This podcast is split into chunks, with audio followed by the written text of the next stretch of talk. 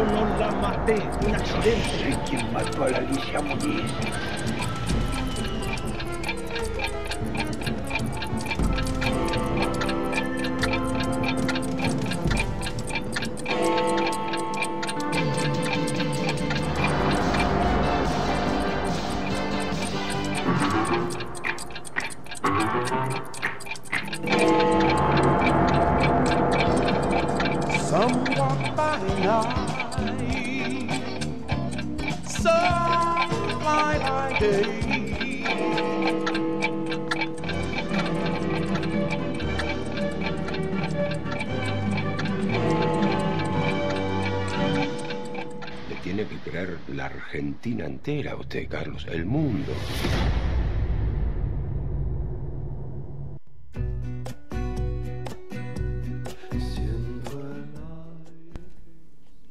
Aquí estamos, nos volvemos a reunir como cada quincena, no semana, cada quincena. Acá está, está- acá repetimos, acá estamos, acá con un gran catering que Sí, trajimos catering de calidad. es de, De calidad. calidad. Vamos a subir la foto.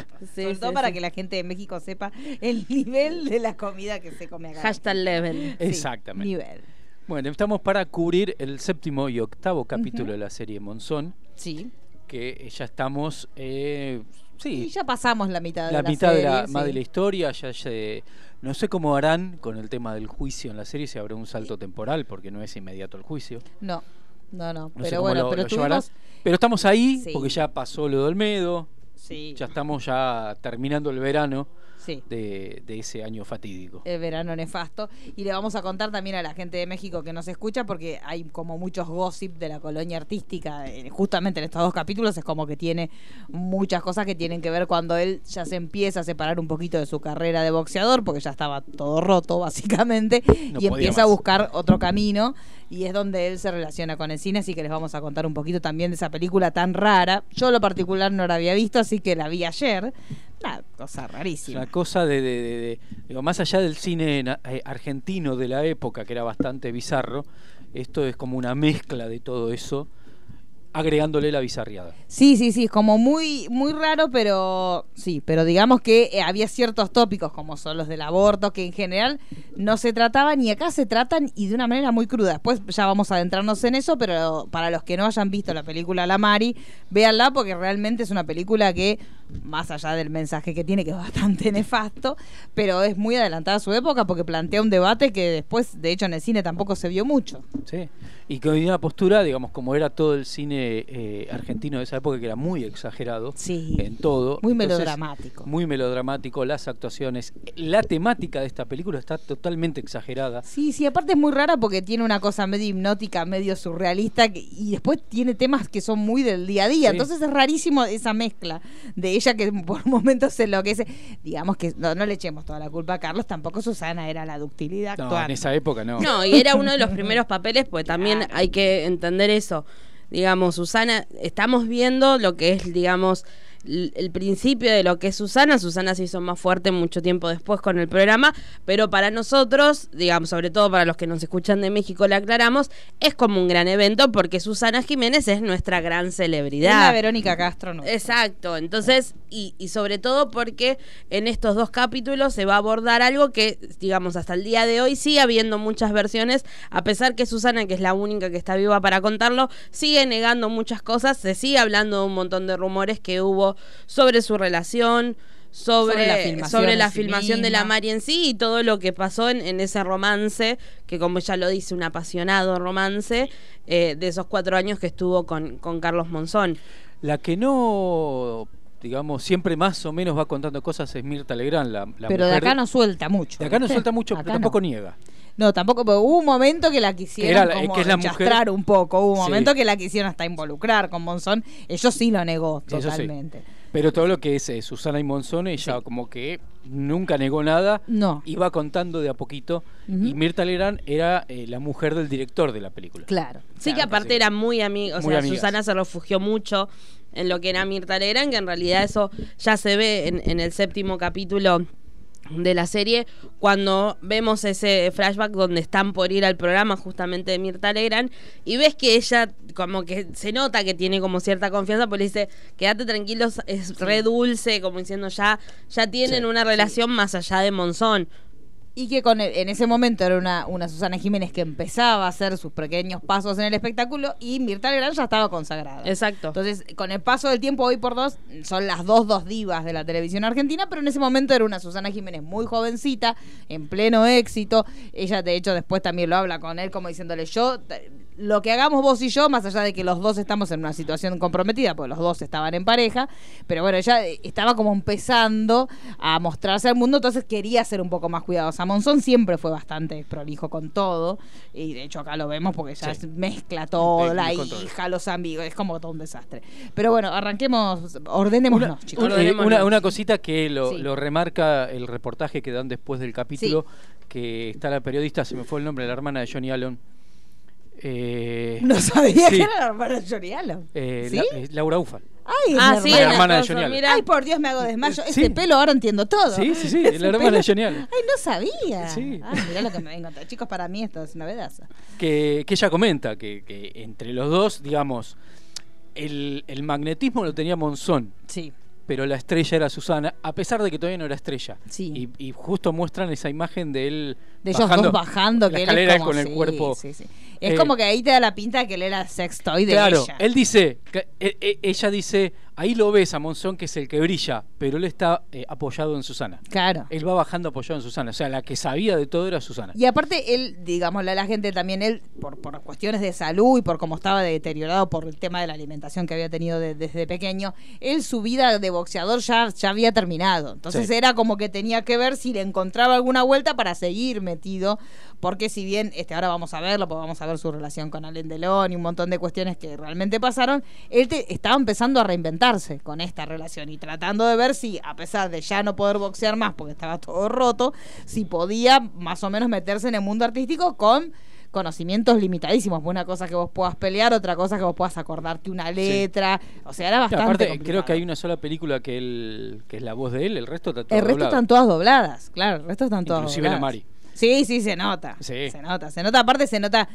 Durante toda la película lo ves súper tenso. A él como esperando la orden de dale, anda, Dale. caminá, hace. Se nota como que él está esperando que alguien lo marque. Pero bueno, organicémonos. Orga- Sí, Organicémonos, empecemos desde el comienzo del episodio 7, donde en realidad también tiene, eh, eso está bueno, que retoma mucho de lo que se habló en la época respecto al caso, que fue una figura que, eh, digamos, nació y quedó como una especie de, figura pintoresca de la época, porque Sí. realmente no aportó mucho a la causa, que en la vida real fue el caso del el cartoneo, el cartonero Baez, Sí. que es este hombre que ya lo vimos aparecer al final del episodio 6, donde dice que él sabe todo lo que pasó esa noche. Y eso es real, digamos, para el que esté oyendo la serie y no haya investigado sobre el caso real, es algo que realmente pasó. Apareció un cartonero, acá la diferencia es que en vez de Baez se llama Science, Sí. porque hacen unas grandes modificaciones de nombre. ahí. Pero eh, fue realmente un cartonero que había asegurado eh, haber visto todo. Hubo un montón de cosas extrañas que rodearon a este cartonero, como rumores de que en realidad él no había sido el que había visto el hecho, sino que otro cartonero y le pasó toda la historia para que vaya a declarar. El tema es que se digamos, es como que los medios lo, lo, lo sobrepasaron y de, gol- de golpe su discurso empezó a cambiar tanto que terminó teniendo una causa por falso testimonio. Claro. Y quedó, sí, eh, invalidado como, como prueba todo lo que Sí, estaba y acá diciendo él. vamos a ver cómo durante todo el episodio, en el séptimo episodio, primero vamos a tener el testimonio de él, que si efectivamente era real lo que él contaba, que esto que también se había hablado en su momento, que había manchas de sangre que hacían suponer que cuando bajó Monzón del auto, bajó como zamarreándola o agarrándola del cabello a Alicia, y por eso había manchas de sangre ya afuera de la casa, en la vereda de la Sí. casa. Que esto acá, supuestamente nosotros cuando empieza el episodio lo vemos como desde el punto que también eso es- a mí me parece súper válido que la serie no te dice las cosas fueron así. La serie te va planteando todos los distintos puntos de vista. Por eso me parece que es súper válido cómo lo están manejando. Porque vos, cuando te lo cuenta este Baez o Páez, vos ves directamente como, lo, como él lo contó que lo vio. Después, cuando ves cómo el fiscal investiga, ves los datos que tiene el fiscal. Y después, cuando ves cómo los defensores de Monzón ven que él tiene unos depósitos, que le abrieron una cuenta y que hay unos depósitos bancarios raros. Porque aparte, recordemos que el cartonero es una persona que trabaja en la calle, que junta los residuos, que trata de vivir el día a día. Entonces, era rarísimo que el tipo. tu- Primero que Aparte tuviera desde cuenta. Capital. Claro, desde Capital y recordemos también la época, que no era tan fácil de rastrear. Hoy por hoy es un, son dos segundos Sí. rastrear quién hizo un depósito. Pero en esa época era un poco más complicado. No, Sí, pues necesitaban los papeles físicos. Sí. Claro, y no todo el mundo tenía, como estaba diciendo, una cuenta. Sí, no, no, era algo de y menos que menos un cartonero, que Menos. es obviamente un trabajador no registrado, hoy por hoy hay un montón y es una industria en Argentina, pero la realidad es que en esos momentos eran los primeros casos Sí. de, de- de la crisis que se Es empezaba más medio a mostrar. como que la palabra se conoce a partir de acá, Claro. empieza a ser como más popular la palabra cartonero. Sí, porque no, no, no teníamos No una conocía. palabra para denominarlos. Era como que eran personas que pasaban con un carrito por, por donde uno vivía, pero tampoco uno tenía el nombre de cartonero. El tema es que este personaje para, la far- para los medios fue carne de cañón y fue por todos los programas porque también era una forma que él tenía de subsistir. Nunca sabremos si era verdad o no, pero bueno, lo cierto es que a él le pagaban por cada vez que él iba a los programas, entonces para él era un trabajo. Sí. Imagínense Él dice juntar cartones a que te estén pagando por estar sentadito vestido en un estudio. Pero, ¿cu- ¿cuántos vimos hacer eso? Sí, por Es eso. que más- Pero él dice, me Antes- pagaron 52 australes y pagué 17 del flete, me quedaron 35.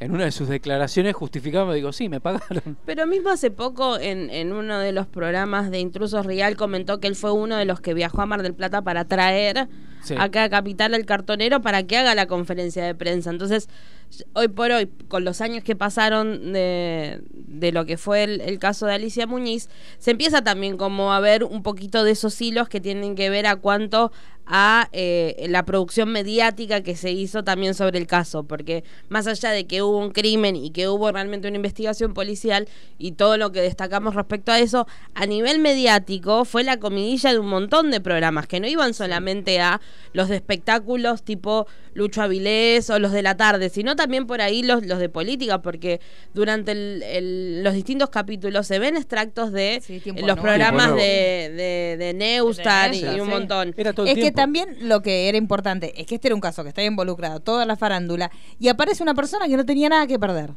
Porque la realidad era esa, no era un famoso, no era una persona, no era un abogado, era un tipo que no tenía nada que perder, que no lo conocía a nadie y que tenía un testimonio clave. Entonces, obviamente, los medios se relamieron porque era una locura y lo que él decía, efectivamente, si era verdad, era el testimonio que faltaba, porque esa noche eran ellos dos y los chicos, y los Sí. chicos, obviamente, no, no estaban obligados a atestiguar.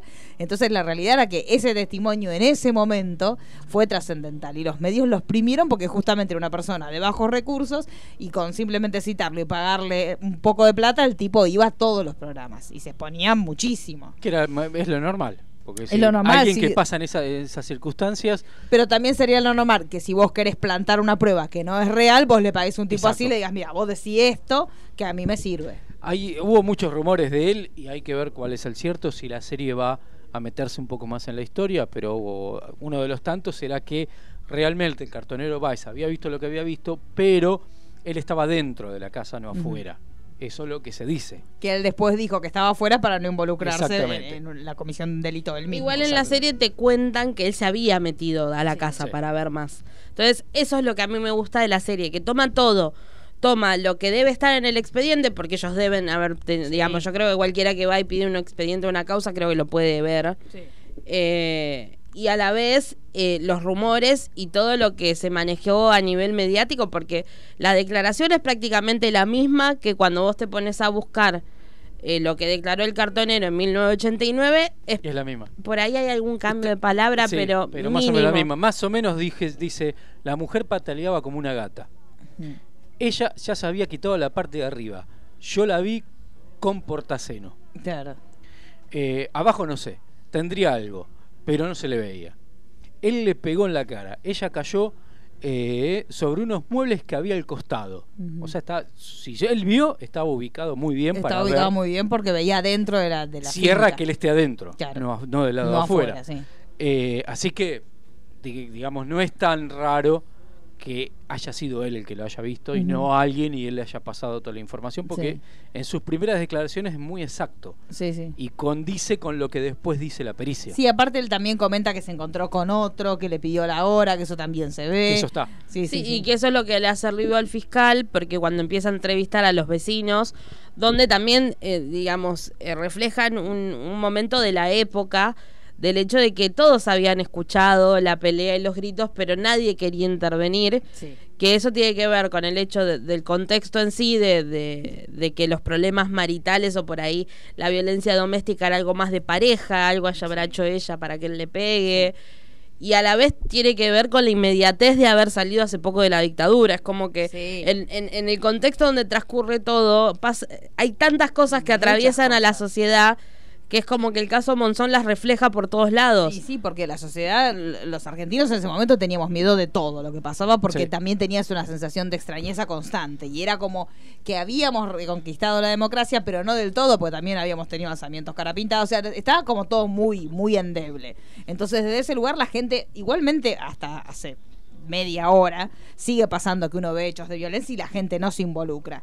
Por eso también, eh, y para mí es uno de los mensajes más importantes, más allá de si sean verdad o no, han surgido nuevos testimonios ahora que dicen que hay gente que sí fue testigo de golpizas, eh, inclusive el mismo día este, que pasó este evento. Lo importante y para mí lo único que se puede rescatar dentro de toda esta serie es el hecho de que, nos- que la gente se involucre y si efectivamente vos ves un hecho de violencia, que hagas la denuncia, que des una alerta, porque obviamente es, es posible que vos seas la voz de la víctima, si vos te llegás a comprometer. Aunque sea, si vos no te querés comprometer, una denuncia. Una denuncia anónima, si yo estoy viendo a tal y tal persona que está golpeando a otra en tal y tal lugar, chau y cortaste. Pero lo importante es eso, hay momentos en donde vos sos la voz de la víctima. Si vos sos testigo de un caso de violencia y vos no lo estás denunciando, vos te estás convirtiendo en cómplice también. Entonces, más allá de que después se verá si es verdad, porque ahora también hay mucho oportunismo de decir yo fui testigo, ahora aparentemente todo el mundo fue testigo, todo el mundo lo vio, pero lo que decimos siempre, Alicia hizo todos los pasos que corresponden, o sea, el manual de la buena víctima dice que haga lo que hizo Alicia. Fue a todos los lugares que correspondían, oficiales, de la forma que correspondía, no le sirvió de nada, porque la realidad es triste, es como que todos Sí. sabemos cómo terminó, pero el tema me parece que también pasa por un tema de compromiso, o sea, ahora hay gente que no sabemos si es verdad que esta gente que dice, sí, yo vi cómo le pegaban, es inverificable eso. Sí. La realidad es que es inverificable. aparte, y, y ir también a la época, como Sí. estamos hablando de, de lo digo o no lo digo, el- Sí. la- lo natural de una situación similar en un ambiente artístico muy tóxico sí. de la época. Entonces, que ahora Y en la analices, lamentablemente. Sí. digo, vamos a suponer que esta última declaración sea cierta. Ahora analices, ah, claro, yo la vi cuando le pegó, entonces fue el mismo día, perfecto. Ahora que lo hagas como declaración, como que vos lo supiste todo el tiempo, Es raro. por ahí la ficha te cayó ahora. Sí, Pero- hacerlo desde un revisionismo de decir, Claro. yo Sí, me puse a hacer hecho- memoria y la verdad que sí, me di cuenta que Sí. presencié distintos Exacto. maltratos de, en este caso, porque tenemos las personas, Pero- Monzón Alicia, y la verdad que no sabía cómo intervenir porque en esa Claro, época era un lugar. matrimonio. De hecho, Entonces ahí pasa- no que, o sea, uno igual va a decir, Claro. igual tendrías que haber hecho algo, pero bueno, analizas el contexto, decís, bueno, es lógico, daba miedo meterse, era una cuestión de eh, estrictamente, bueno, ¿a cuántas personas le habrán dicho vos te casaste? Sí. Sí. Mancatela. ¿entendés? O hasta, hasta el miedo a Monzón mismo y no tanto al contexto. a Exacto. Monzón y a todo su círculo, porque Claro. él estaba en, en un momento de pleno poder, o sea, la realidad es que cuando pasa esto, él estaba en, en un gran momento de poder, estaba rodeado de sus amigotes que le hacían la corte para que él siguiera haciendo lo que, lo que tenía, y de hecho con Alicia en ese momento estaba ejerciendo una relación de poder. Sí. Pero lo cierto es que también, y nos pasará a todos como seres humanos, si vos hoy por hoy presenciás una situación de violencia a ese nivel, si vos estás en la calle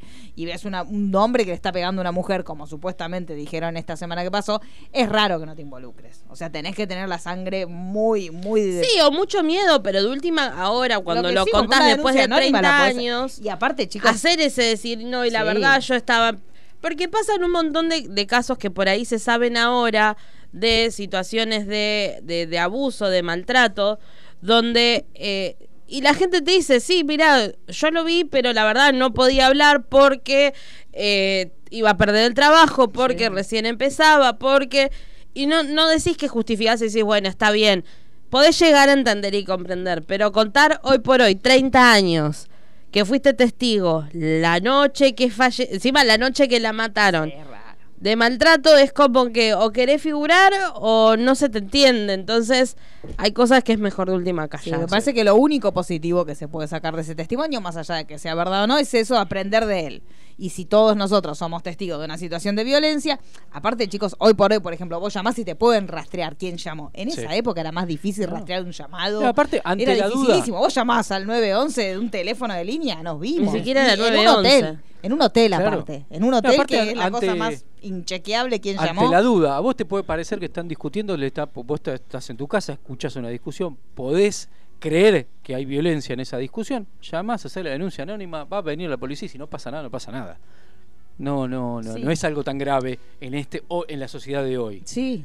¿Viste? Sí, sí. Hacer la denuncia, y si no era eso, no, no era. Claro, pero, me parece como que hay que darle otra lectura. Más allá de que vos puedas contar una anécdota, también hay que hacerse responsable que si vos viste una situación de violencia y decidiste callarte, o no la cuentes 30 años después, Sí. o contala desde un lugar un poco más reflexivo de, ay, sí, yo vi cómo le pegaba. O sea, la verdad que no suma demasiado contar. Yo vi cómo le pegaba. Más allá de que ya los hechos están probados de que la, la relación de violencia estaba planteada. Pues si vos me decís, hasta ahora no se sabía, Claro. pero la realidad es que ya tenemos pruebas de todas las relaciones que tuvo él, fueron todas violentas. Y aparte, no solamente que digo, yo vi cómo la maltrató, sino una piña en el estómago. Claro, eso es a lo que yo voy. Una piña en el estómago, una mujer que era un palito, que, o sea, que se debe haber doblado. Se- ese es el tema, de que ah, es importante. Yo la verdad que no creo, sinceramente, que haya visto nada. No, y aparte por una cuestión de que el pat, el pat, digamos, el patrón típico del violento, si bien los hay, que suelen ser como más reservados, no se van a exponer delante de tanta gente, más cuando conllevan el título de campeón. Y en este ese que el momento, otro, y porque- ya era figura, entonces Sí. es como raro porque justamente eh, todo lo que te dicen como que Monzón encandilaba. Entonces se va a arriesgar a perder algo de eso. Capaz que frente a los íntimos, sí era un jodido. O lo que decíamos, pero cuando llegó a la noche, a, Bueno. la, a la noche en un taxi al, al departamento, a la casa donde él vivía. Podés llegar a decir, bueno, sí, estaba medio copeteado, lo hizo. Ahora, en, en el lobby de un hotel de día, Sí. a mí me suena raro, porque de hecho también todo Porque lo la- que nosotros escuchamos de los casos de violencia de él no fueron casos de violencia en la vía pública No, de día. no, no. No. O sea, todo lo que sabemos fueron testimonios de personas víctimas de violencia de él, pero que lo contaron. Pelusa cuando lo contó, lo contó, pero lo contó ella. No fue que los demás dijeron, sí, nosotros lo veíamos que él le golpeaba. Entonces, eso es lo que a mí me suena demasiado raro. Y todos los que contaron situaciones violentas de Monzón, no de físicas ni de, ni de Sí, un sí. golpe, sino de actitudes violentas, siempre fueron en la intimidad. Claro, en circuitos, porque también era mucho, bueno, eso lo vamos el hijo lo- del Facha Martel con la sí, navaja. el hijo de Facha Martel, todo lo que, lo que estamos hablando y lo que vamos a ver en este capítulo 7, en el capítulo 8, son todas cosas que el consumo de, de- de estupefacientes, las fiestas, son todas cosas que pasan en el círculo íntimo de Monzón. No son todas cosas, o sea, en realidad nosotros sí, el romance con Susana sí lo vimos todos. Que él también tenía una postura como que si, como si fuera soltero, básicamente, con ella. Pero fuera de eso, las demás cosas que nosotros vimos en estos episodios son todas cosas que pasan en la esfera de la Sí. intimidad, de un grupo súper reducido Sí, súper y selecto, que, eran que es lo que pasa justamente es en el, en el capítulo 7 que empieza con el tema de, Claro. de la fiesta, que está el aldelón y todo, y se va con las dos mujeres que yo en un momento me asusté mucho con el botones. Sí, Dios. Sí. Eh, ese- esa circunstancia de venir para acá dije, no entiendo, ya del toque van a plantear este tipo de fiesta Sí. o acá Yo hay algo que no estaría que- comprendiendo. Yo pensé que Alendelón entraba, ¿eh? Yo también. Yo estaba segura, digo, "No, ahora lo veo entrar a Alendelón. Yo pensé y que capaz Aparte que de a poco. La- le- al Endelón le mira el tetó. Sí, cuando sí esa escena no es ni, no es ni- No, no es para nada gratuita. No, capaz que no lo hacen directo, pero sí insinúan bastante. Sí. Hay que ver cómo lo manejan. Igual chicos, desde acá les mandamos un besis. El casting es maravilloso, pero la pifiaron con Alendelón. Sí. Es hora de que se diga. eh, vamos a hacer, para mí Iván González era el adecuado. Eh, Yo Es lo veo que sí, es muy eh, ese nivel de belleza es, es un lindo chico el que hace Alendelón, pero no es la cosa sobrenatural que era Alendelón Sí. en esa época. Hoy por hoy ves fotos que hace- esta semana salió una foto de Sí. Alendelón con Belmondo y sigue siendo un hombre que parece de otro planeta. Y en ese momento era una cosa rarísima y, yo lo vi como el, el actor que está está bien, pero Que si no sabes qué es Al Endelón, no, es que de hecho, eh, si vos lo mirás apurado y no prestas atención, hay un solo momento que lo nombran, que dicen de Lom, Sí. pero si no, no te das cuenta, es un francés que está sentado con él en una fiesta. Punto, no ni se nota que es él. porque los otros personajes que están bien, Sí. eh, Vamos le a- meten un Alfredo, le meten, pero más Pero o menos sacás quiénes quién son. Sí, en el caso, bueno, el caso de, de Yayo haciendo de Olmedo, eh, más allá de que le digan Alfredo, pero la realidad es que vos te das cuenta que es él. Sí. Sí. En el caso de Elon no te das cuenta ni por casualidad, pues es- puede ser cualquier persona que haya estado en Francia compartiendo una noche de locura con, con Monzón, pero no, no parece ni por casualidad. Sí, donde dejan en claro ya en esa fiesta el tema del alcohol. Sí. El tema de las drogas, si bien no lo vemos consumir a Monzón, sí observamos que está en su entorno. Sí. Y, y como que en realidad en una parte él como lo que quiere es ganar para poder irse de fiesta. Es como que todo lo que había empezado en su primer momento, el hecho de elegir ser boxeador, de decir, bueno, mejorar, como le decía Pelusa, tener nuestra casa y todo, no cambia mucho. Pues sí, tienen su casa en Santa Fe, pero no es que les mejora radicalmente la vida a, No, los hijos llevándoselos a capital. Se com- nota la diferencia porque él se separa de un núcleo familiar y sigue teniendo, por ejemplo, la casa que tenía antes y le lleva regalos, pero es como que se nota que la buena vida no se la da a la mujer. Así, vimos por unos momentos cuando él le Sí, compró un poquito. vestidito, pero cosas muy chiquitas. Pero no es que vos de pronto ves que el tipo compró un caserón gigante de dos pisos con pileta y ves a los nenes jugando. O sea, vos ves que él vino a Buenos Aires, se hizo su vida, se- y de hecho lo ves con Susana también. Sí. Él se hace su vida medio como si fuera un, un tipo soltero. Y recordemos también que el tema de la época también servía para que si vos estabas en Buenos Aires y los otros estaban en Santa Fe, no se enteraban ni por casualidad, salvo por las tapas de las revistas o por un programa de televisión, pero capaz que ni siquiera llegaba. Esa por ahí es la diferencia entre Monzón y Olmedo, ah, Olmedo eh, Maradona, Sí, en el- la persona pobre que llega Sí. y triunfa, de que Maradona sí sí. se compró la casa con pileta, con familia incluida. Sí, más allá que después Más allá de lo con que una familia, pero en la, la- primera época de Maradona Claro. se ocupó de que sus padres estuvieran Que- bien, que de que su familia casa. estuvieran bien, que sus hijas estuvieran bien, más allá de otros descontroles y Sí, otros sí. consumos, pero por lo menos ves que él intentó mejorar la vida de todos los que lo rodearon y que lo ayudaron Sí, a acá llegar. ves que tienen una casa normal de familia tipo, no es que tienen algún lujo o... Mejoraron un montón porque al principio vos lo veías que eran 20 durmiendo en una misma piecita. Sí, no Pero digo que no mejoraron, pero vos pensás media. que Claro. con todo lo que él quería, Sí. ganar plata, cambiar y esto y lo otro, decís, bueno, de última te los traes a capital para que no estén tan lejos. No, siguen hasta viviendo en el mismo pueblo, que en realidad es la misma casa de cuando él empieza con las primeras peleas. Sí, sí. No es que sí, lo de los autos, todo, pero no. Como que cambia también el foco. Ya empieza a ser el hecho de joda. De Claro, ganar y ser exitoso para tener joda. Ni siquiera plata. Ahí es donde por se ahí. emparenta con la historia de Maradona. Sí. Que llega hasta un punto que Maradona pasa a hacer eso. Pero a mí, me- yo lo que veo en cuanto a las mujeres que los acompañan es que me parece que Pelusa en ese sentido era mucho más firme Sí. que Claudia en el sentido de hacer lo que se te cante, pero con tu familia no jodés. Y si vos querés salir, y si vos querés chupar, y si vos querés tener tus amigos ricos, hacelo, pero a tus hijos no los jodés, a mí no me jodés. Porque de hecho cuando él vuelve a la casa, que eso lo vamos a ver después, que él vuelve medio con mirá los chiches, mirá los regalitos que te dice, y ella está totalmente plantada, que, y en un momento le dice, bueno, mirá, la verdad que no le dice me enamoré, pues le dice me pasó, como que no entendés si me pasó de que fue una cosa de pasión o si es amor, pero ella en un momento dice, bueno, no me pidas más disculpas, pero Ya Chao, está. estás afuera, hermano. Está todo bien, hiciste la que hiciste, pero conmigo no contás más. Ah, que, que él termina diciendo, pero yo te quiero. Claro, sí, y, es- y ese momento es medio raro, porque hay como una ternura, porque ella le dice negro, no me digas nadie, le dice negra, pero yo te quiero, porque en definitiva se criaron juntos ellos Sí. dos. Y, y él siempre sigue, o sea, por lo menos por los testimonios, que él siempre quiso seguirla viendo. Y de hecho acá lo vemos que tenemos eh, este doble eje temporal, que cuando él es más grande y el hijo lo va a ver, ya después de que pasa lo de Olmedo, le dice, mandale un beso a tu mamá. Sí. Porque él sabe que en definitiva es, es la mujer incondicional que lo acompañó durante todo este tiempo y vos la escuchás a ella hablando hoy y sigue hablando Y habla con él. bien. Dice que es el amor de su vida, que ella cree haber sido el amor de la vida de Monzón. Pero Ay, chicos. ah, esto, esto es- esto está terrible. vamos a arrancar con los dos primeros Sí, audios. así ya unos audios, así nos ponemos en tema. que se- arrancamos con el cartonero. Sí. ¡Bajá! ¡Bajá! ¡Bajá, te digo! ¡Bajá, hija de puta! ¡Bajá! ¡Bajá, hija de puta! ¡No, no, no! ¡Hija de mierda! ¡Vení! ¡Vení! ¡Hija de puta! ¡Salida! Al tipo no le alcanzó. La agarró de los pelos y, y la metió en la casa. Ahí donde yo me metí por el alambrado y pude ver mejor. Prosiga, por favor. Yo no los vi entrar. Pero al rato se prendió la luz del primer piso. discutían. Se escuchaba nada más que ella le gritaba de todo. ¿Se acuerda que le decía? Y le decía, con vos no puedo vivir más, vos sos una mierda, esto no va más, con vos no se puede vivir, yo me voy a ir.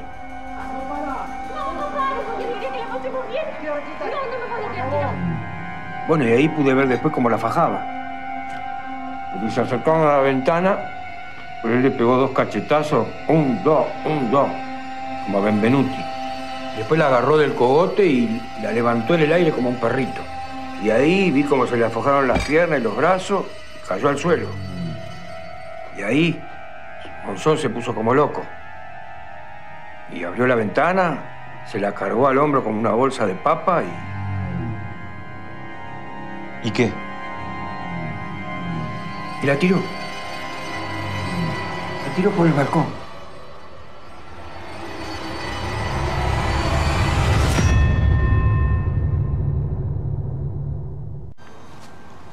Hasta ahora no hay una posición donde se vea todo. O sea, si él logró ver lo que pasaba dentro de la habitación, se tiene que haber movido. Encima nadie lo vio esa madrugada. Por ahora. Pero viste cómo es esto, los testigos aparecen. Patricia, yo voy a ir entrando a la casa que tengo que resolver algunas cosas. Si me dejas, te acompaño. Sí, gracias. Qué feo que decoran estas casas. ¿Eh? Las casas de veraneo son todas iguales, ¿no? Los pisos de baldosas, los muebles viejos. Es como que son prácticas pero sin amor. Sí, no sé si lo que más me importa es la decoración ahora. ¿El informe de los peritos lo pudiste leer? Sí, sí, sé que acá en la escalera había unas gotas de sangre que cayeron a una altura aproximada de un metro veinte. Acá, mira. Y Alicia y yo medimos más o menos lo mismo. Acá hay más. Así que calculo que un metro veinte será por acá, a la altura de las costillas. Y ella no tenía ninguna herida sangrante a esa altura. Sí, esta sangre también puede ser de Monzón porque no está resuelto esto todavía. Mira, Monzón lo vi apenas llegó al hospital y hasta donde pude observar no tenía ningún corte. Sainz tiene que haber visto todo desde allá. ¿No? ¿Me prestás la declaración un momento? Acá Sainz dice claramente que Monzón desapareció por un rato, pero cuando volvió tenía otra ropa, un shortcito. ¿Para qué se va a cambiar de ropa, no? Se cambió para después tirarse. Lo pudo haber visto después de la caída. Lo dijo antes, lo vio después. A veces esas cosas pasan con los testigos, se mezclan. Es normal. Acá nada es normal. Ni me lo digas, no sabes cómo estamos en la fiscalía. No estamos acostumbrados acá en Mar del Plata a tener casos tan mediáticos, tan grandes. ¿Sabes la presión que tiene el fiscal? Muy difícil. ¿Cómo es? ¿Qué cosa? Parisi. No. Bien, normal. Trabaja bien, es profesional. Tiene como un halo misterioso. Debe ser porque es antipático. y buen mozo. Igual viste cómo son los tipos. Oh, Se creen que son más que el resto. Igual trabaja bien, ¿no? Es bueno, es bueno, es generoso trabajando. ¿Y él? de Lucas más raro. uf, es medio cavernícola. A veces hace cada comentario que no puedes creer. No puedes creer cómo terminó siendo abogado.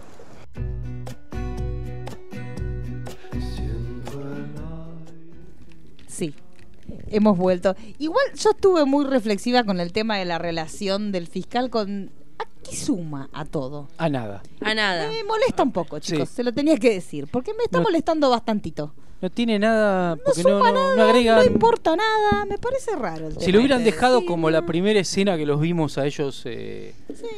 y listo, y hubiera quedado ahí. Pero te muestran como una. Y no, no, no, no, no suma, no, no pasó Yo lo miraba así, el otro no- día, digo, no, no, no sé, o sea, la- no, tampoco sé si en la vida real fue así, porque no, Por eso. obviamente no hay ningún registro Claro. de eso. Este, pero lo miraba y dice, no sé, no, no, no, no sé a qué suma el no mostrarlo, porque aparte hace mucho énfasis en eso, Sí. en él con la mujer, en él con la amante. Este, pero bueno, acá vimos también esta escena del apriete en la oficinita del costado, Sí. que no tiene mucho sentido. Para mí lo hubieran dejado como la primera escena que vimos, Sí. como dándote la idea de que él tiene su amante y su, su casa Sí. y listo. O inclusive lo podés ver como un histeriqueo de, de oficina Claro. que él haya tenido, pero me pareció medio raro y Pero medio no. inconducente. Sí, quizás por ahí empieza a tener como más sentido a- ahora en el, en el octavo capítulo, que empieza a haber como un quiebre entre Sí. ellos. Sí. Quizás por ahí más desde ese aspecto. Pero la realidad es que no suma mucho para el... Es que no suma prácticamente nada de lo que es la vida personal de los abogados, me parece a mí. Sí, es por ahí, qué sé yo, gracioso el tema de el abogado de Luca y la madre, la, la suegra, por ejemplo, que el momento cuando llama por teléfono, Y, y la suegra quiere llamar a Susana. Sí. Desde ese aspecto está bien utilizado porque digamos, es, es un reflejo por ahí de lo que pasaba, como la primera vez que la vimos, el hecho de que la señora sale, Sí. salud, son fans. Que lo que haríamos ¿Viste? nosotros. Sí, desde esas cosas está buenísimo, pero en el caso de París y Leticia, la verdad que, que para decir que los fiscales andan con las secretarias, eh, ¿qué, qué suma? No Es suma. raro, sí, Pero sí. lo- la historia de Lucas suma un poco en el sentido de que antes era mucho más común tener un tío, Sí. una abuela, un primo enfermo y Sí. que vivía en la casa familiar. Sí, sí, sí. Era algo común. Sí, porque era como época. que no, no- la imagen de llevar a alguien a internar o dejar- era como medio No. que no. Era como muy que recién cuando vos no podías con tus propios recursos cuidar a un familiar, era bueno, lo mandábamos a algún lado. Sí.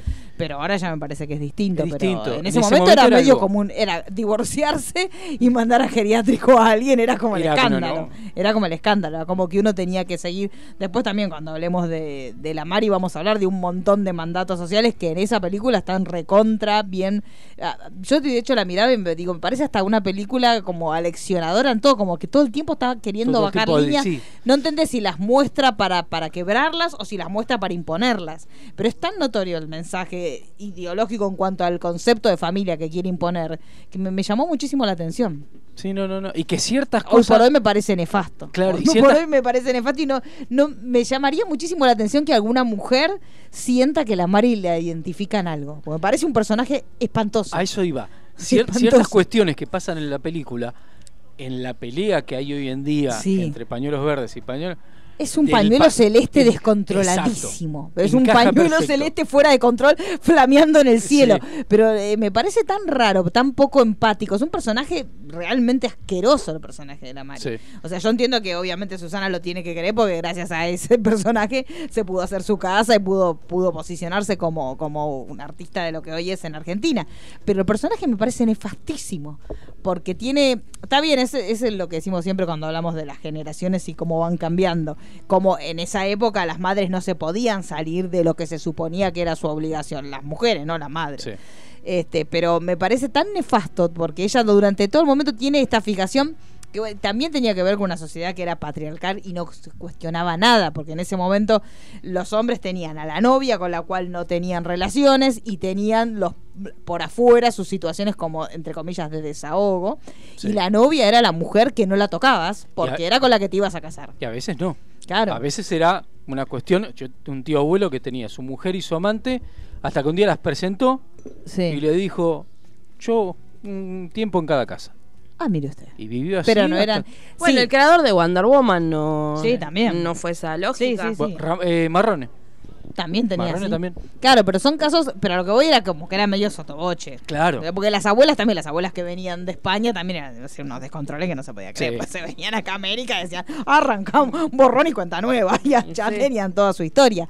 Pero De golpe había tres familias. Claro, pero después cuando hablemos bien de la Mari, la verdad que lo de la Mari Sí. me, me impactó muchísimo. La verdad que yo no la había visto en su nunca. Entonces la vi por primera vez con la mente de ahora.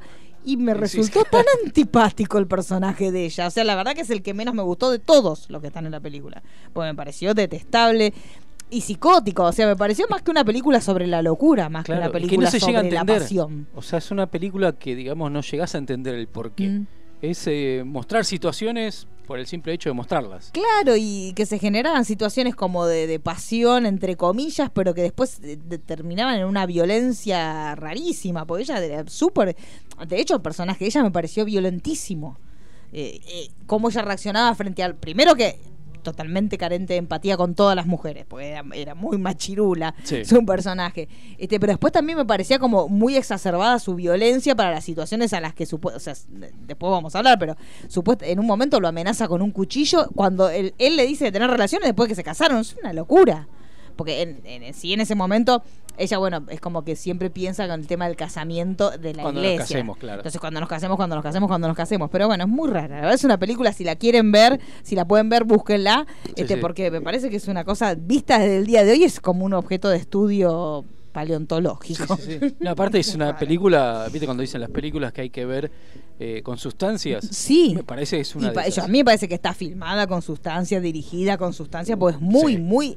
Y no tiene sentido, porque si vos decís una película de otro tipo que tenga sentido, algo que tenga que ver con la ciencia ficción, es una película totalmente a tierra lo que cuenta. Y, y tiene tomas que son muy alucinógenas que no entendés por qué son así. Es rarísimo. Pero bueno. Indignada, chicos. Bueno, lo, lo que estábamos escuchando era la creación del cartonero eh, Baez. Sáez, eh, y después la reunión del, de Patricia y mm, se me fue el nombre de la de Parisi. De la mujer de París. Eh, eh, Leticia. Que se reúnen Patricia y para Leticia, qué quilombo. Y Leticia. Este hombre no tenía paz. eh, que se reúnen en la casa donde pasó todo como para recaudar pruebas para ver si es verdad lo que supuestamente Sí. dijo el cartonero. A lo que llegan un par de conclusiones, pero después empiezan a hablar de, de- de- de cómo son cada uno de ellos. Esa escena la vi como muy forzada. Esa escena yo la vi rara porque es como que las dos hablaran como si hablaran de sus maridos, parece. Uno Exacto. siente como si las dos estuvieran hablando de sus parejas, porque ay, es un loco, hace esto, hace el otro. Como que las dos se están quejando de- del machirulo que Sí. les tocó. Este, pero sí, a, a mí también otra escena muy estúpida, pero creo que está en el octavo. Cuando se sienta en el auto la abogada y él le dice, ponete el cinturón. Sí. Y él no tiene puesto el cinturón. Eso me llamó mucho la atención también.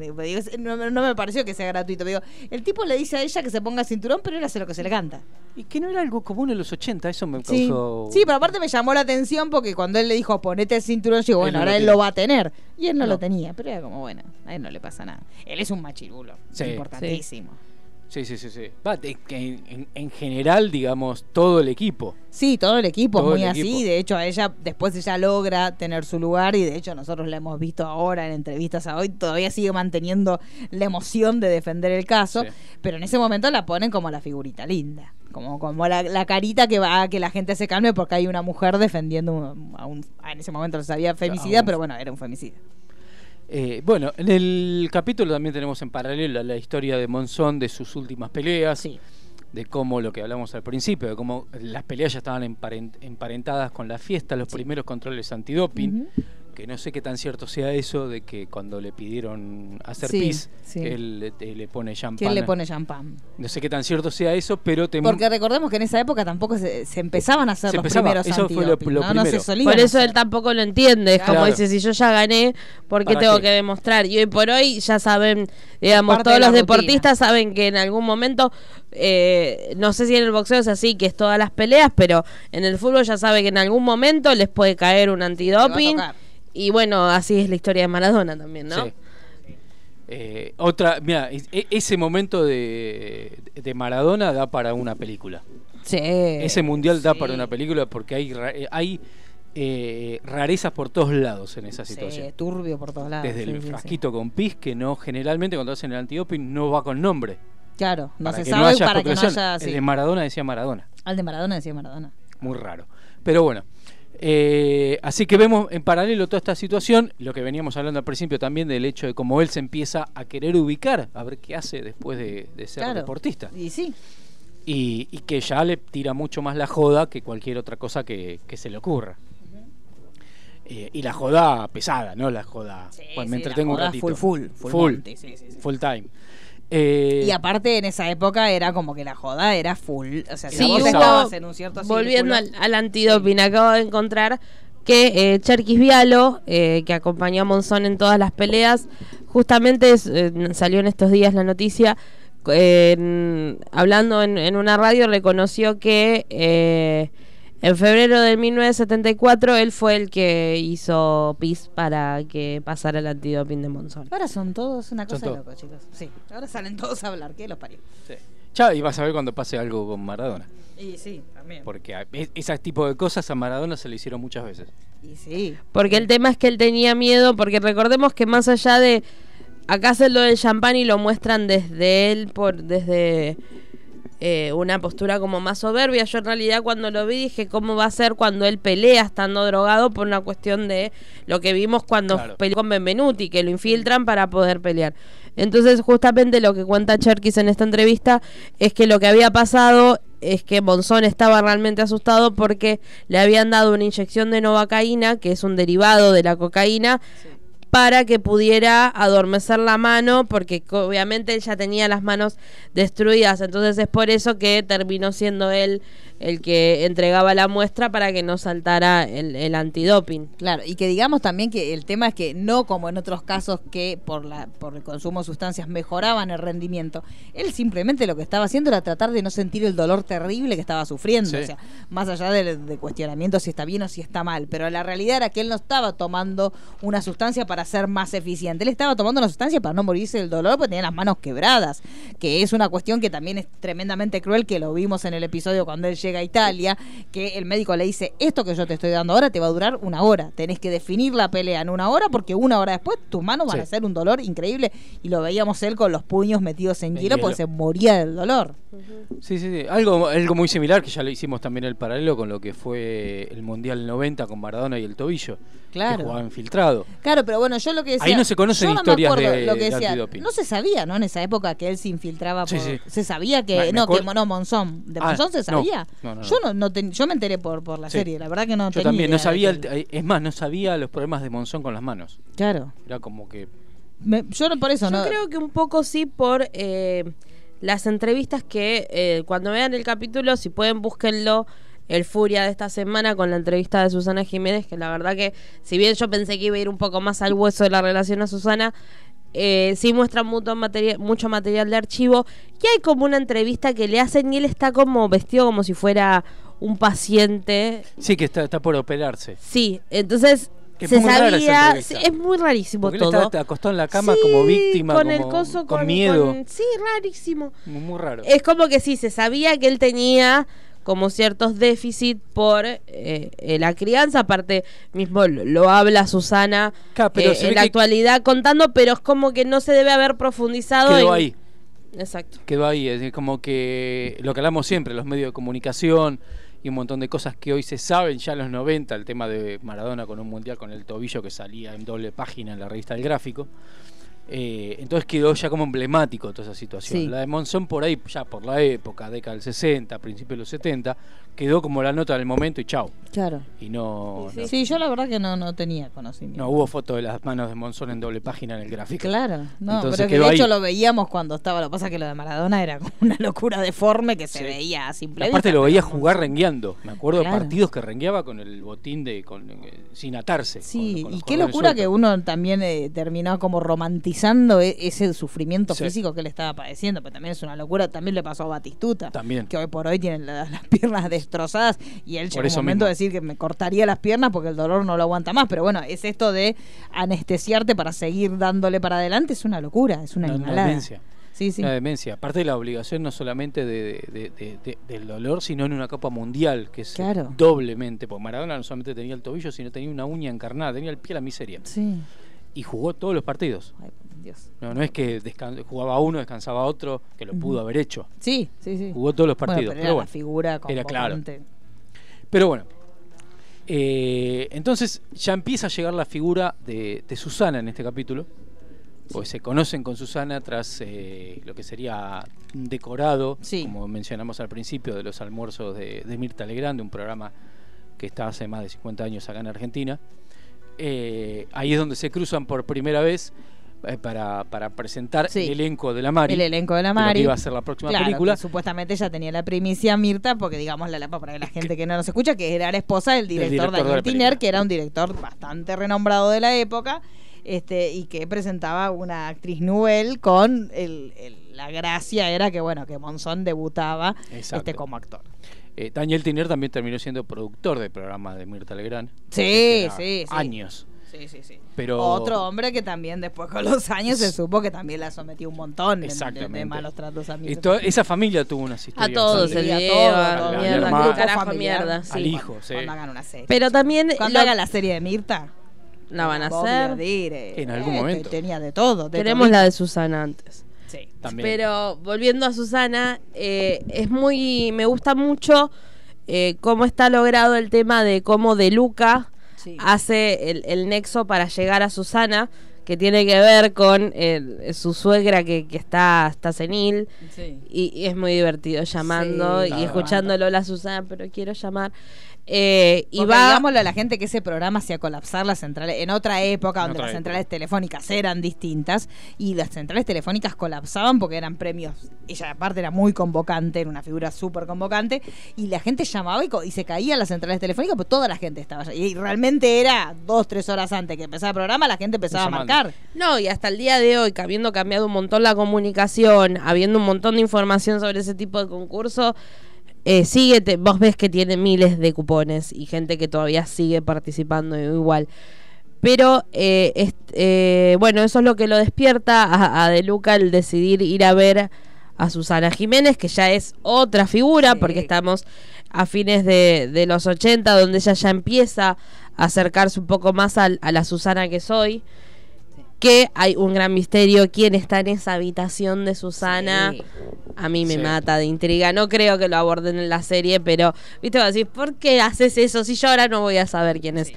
Y eh, también empieza a plantear el hecho de que, en cierta manera, existió como cierta violencia en su relación, que en realidad nosotros lo sabemos por fuera de la serie, por los rumores de la época, por declaraciones de Susana declaraciones de otros periodistas que niegan lo que cuenta Susana, eso es genial, porque Sí, solamente pasa, acá. Sí. Un corporativismo machirulo importante, entonces es como. O sea, todos son protagonistas de algo Sí. que pasó en la intimidad de alguien. Sí, y cuando Si Susana, se contacta para pegó- decir que no es así y vos seguís afirmando que está mintiendo. O sea, yo creo que hay un montón de violencias que hay una generación que no llega a visibilizar porque relaciona que la violencia es directamente el golpe en la cara. Sí. Y no, hay un montón de otras violencias. Y quizás Susana con Monzón atravesó otro tipo de violencias, pero ella por ahí no las percibe como tal. El hecho de que ella cuenta que no podía saludar a ningún compañero, que eh, no podía vestirse de cierta manera, esos son distintos tipos de violencia, microviolencia, violencia machista, si lo querés llamar.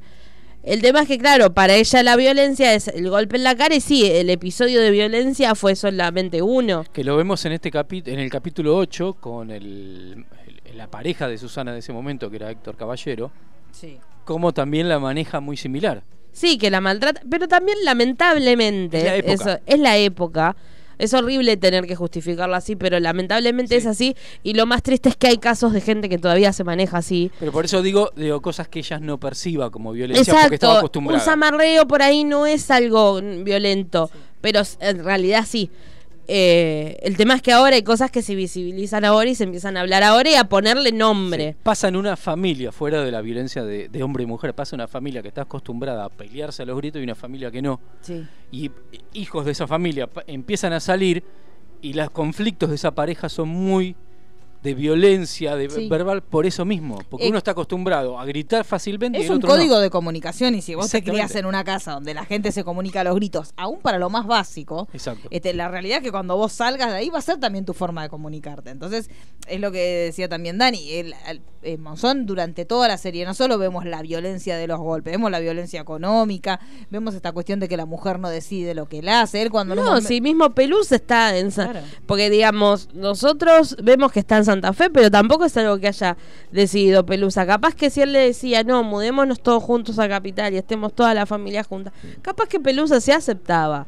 Pero ese rol de ella, tener que quedarse en el pueblo natal donde vivían, criando a los pibes sin tener noción de lo que pasa digamos, hay un montón de otras cosas que, de- y como lo decimos siempre, tipo el hecho de el audio que se escucha, bueno, que venga para acá, pero acá no va a parar, va a parar donde yo digo. Sí. Son cosas que, digamos, son, podríamos decirle, microviolencias, pero tienen que ver con un sistema de un comportamiento machista que él tenía. Y como ese mismo audio, se- según la parte que lo escucha, lo usa a su beneficio. Claro, Exacto. Porque la defensa de Monzón es ve, ella lo provocó.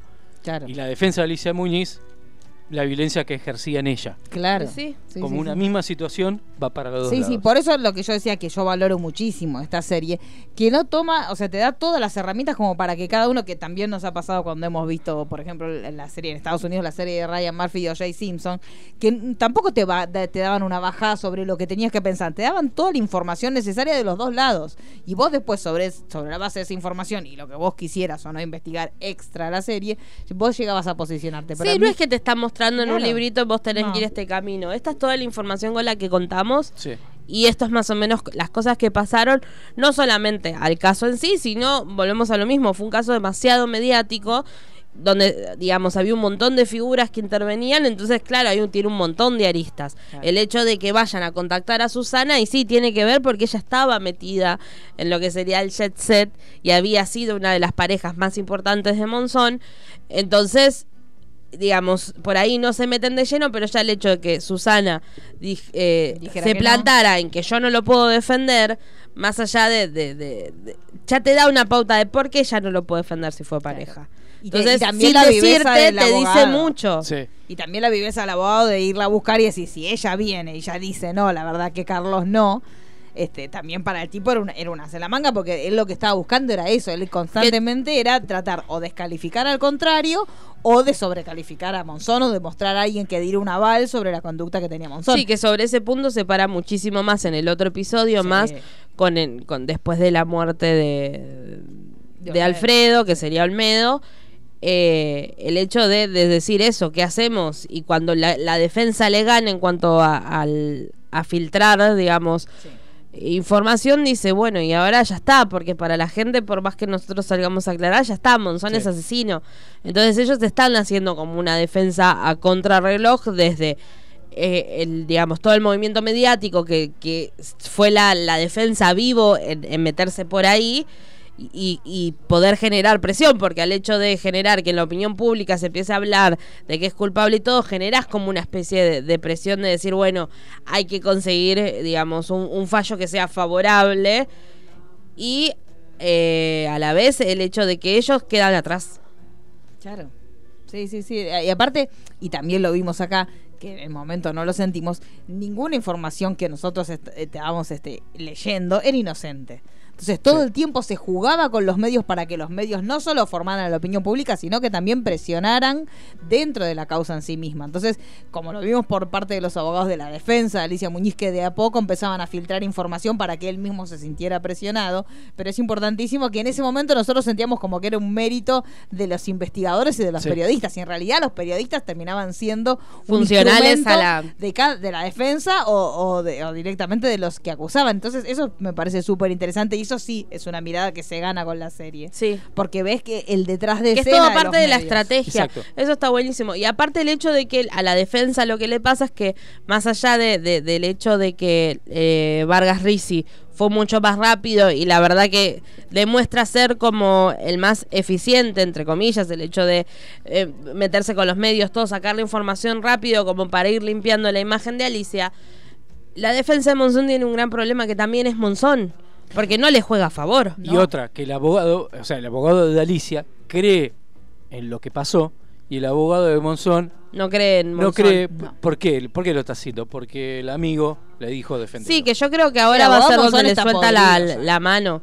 y eso Sí. se ve muy bien en el capítulo 8, en el momento que los finales dicen, me quiere pegar, pegar".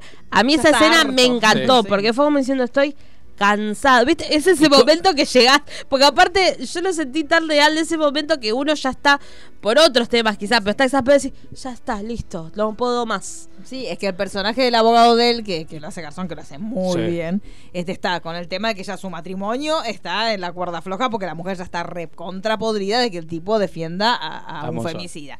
La, la- la suegra senil. Tiene un montón de situaciones que el tipo ya está recontra podrido. Entonces, si en un punto dice, si yo estoy dejando todo esto por vos y a vos lo porque aparte el tema de Monzón no sabemos por qué, pero en realidad lo que él, su única obsesión es, es tener contacto con su Sí. hijo. Él no habla, o sea, trata de que en lo posible no hablen demasiado de Alicia, pero en realidad no, no- tampoco es como él dice, quiero que limpien mi nombre. Es como que ya no, no le importa. Él, él mantuvo siempre como una. de- desde, no, desde no declarar en decir sí la maté y de no ensuciar a Alicia Muñez. Claro. O sea, más o menos en las entrevistas que dio lo mantuvo. Y el no otro sé se está metiendo en el barro hasta los hombros y dice, hermano, dale. Porque yo creo que tiene que ver con la concepción que él tenía de la relación y de la violencia. Para él realmente fue un accidente. Sí. Él no es consciente que... eh, para mí el chabón nunca fue consciente de que eh, por los golpes la podía matar. Era la violencia, era algo normal, pero no, no llegaba a la... Era como que violencia y muerte no iban de la mano, cuando en realidad sí. Sí. Pero no es que él realmente la quería matar porque si no sos mía, no sos de nadie, o por una cuestión de no Él me era- hinches es lo más. Él recién, realmente... es el emergente de una, de una crianza totalmente patriarcal y no tiene registro que lo que él hace está mal. Por eso, para Mal él bien, lo fue un accidente, punto. fue Sí. una pelea más- más, que se fue de las manos. Eh, Lo que declara el hijo de Facha Martel con la navaja. Sí. O sea, ¿quién, Claro, regala es un una, tipo- ¿quién regala una navaja a un pibe de Claro, no 10, tiene 11 idea. años? Pero Y posiblemente le dice lo que le a dice. él se lo hayan, claro, se lo hayan regalado de chico. O sea, la realidad es esa. Uno va repitiendo, y cuando uno se cría, depende del ambiente donde vos te críes, hay determinados como pisos de violencia, que por ahí nosotros, si tuvimos una crianza, que los- nuestros padres nos cuidaron y fueron presentes, hay determinadas cosas que ni se nos ocurren que nos pueden llegar a pasar.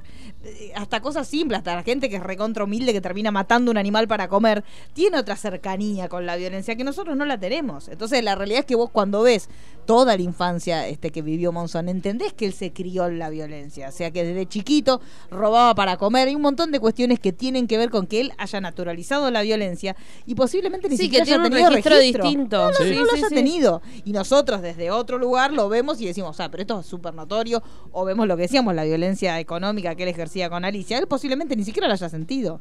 Porque también estaba este concepto que era muy de esa época de la mujer que pide alimentos como que quiere sacar un rédito de como si no, no- realmente los chicos no comieran y es un concepto que hasta hace muy poquito Sí, como si el padre no tuviera que hacerse cargo de, Claro. de- del hijo y lamentablemente lo siguen diciendo al día Sí, de hoy, ¿viste? diciendo. Cuando decís, pero es el 50% de esa criatura, o sea, Claro. debe hacerse cargo.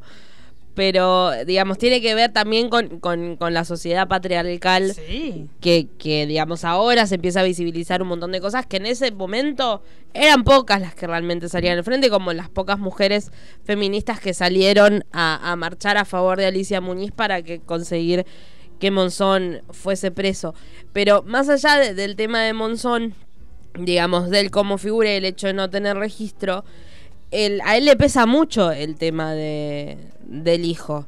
Sí. Y en el episodio 8 es donde se desarrolla más, que eso realmente lo hace como enloquecer, que nunca, digamos, después de que falleció Alicia, él no vio nunca más a su hijo. Claro, Y ahí me llama mucho también la atención que cuando, cuando la hija le informa que no lo puede ver, que va a la puerta de la escuela, pues le dice, pero fuiste a la puerta de la escuela, sí, le dice la hija, pero a mí me conocen todos, si voy a la puerta de la escuela llega un momento que es obvio que saben que soy tu hija, y en el momento que, que él se entera que no va a tener la patria potestad, que se vuelve loco, y yo lo pensaba, digo, ¿desde qué lugar él se pensaba que iba a seguir teniendo la patria potestad? ¿Y cómo lo iba a ejercer? Porque es una locura que el Esa tipo... Pero es lo que hablamos de la falta de registro que él tenía. Sí, sí, sí. Porque él todavía consideraba que tenía derecho a ver, más allá de que la decisión que tomara el hijo o no de verlo, pero era obvio que a nivel judicial no le iban a dar, aunque hoy siga habiendo casos de... de Sí, por eso ahora salió salió una, una ley para que no, no obliguen a, a- a que los hijos que Claro. se queden con la digamos con el Con el con el asesino, femicida porque la madre falleció. Esa, esa escena, que no sé si será cierta o no, Sí, sí. que es, que es muy buena porque ves las dos posturas, tanto de la hija gritando, no Sí. fue culpa de él, no fue culpa de él. Claro, Cuando sí. vienen los guardias y se lo llevan porque empieza a tirar todas las cosas. Es que la hija siempre lo habla, más allá, no, no justificándolo, pero ella lo que siempre dice, Silvia, que es una de las que dio la Sí. autorización para la serie, es que más allá del tema, corriendo de un lado a, a Monzón de todo lo que pasó, terminó siendo una desgracia para las dos familias.